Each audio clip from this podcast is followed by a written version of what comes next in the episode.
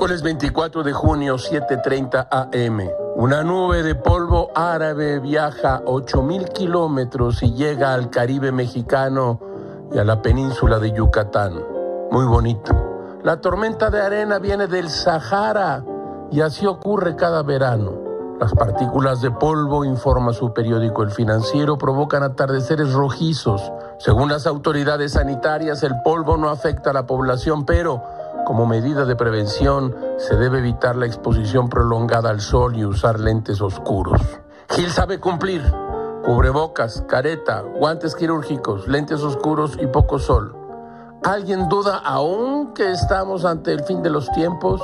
En su columna Coordenadas, Enrique Quintana escribe, se ha generalizado la noción de que hay que aprender a vivir con el virus en el sentido de que no se va a ir ni tendremos una vacuna en muchos meses. Y mientras tanto la economía no puede seguir cerrada. Hay dos maneras de abordar el tema. La primera es lanzarse como el borras, como se dice coloquialmente, a la espera de que la suerte o la Virgen nos ayuden a impedir una nueva oleada. La segunda es a través de un retorno gradual, con muchos apoyos del Estado, con el distanciamiento físico necesario, con las medidas de protección y pruebas masivas para identificar contagios y controlarlos antes de que se propaguen. ¿Cuál de las estrategias estamos siguiendo en México?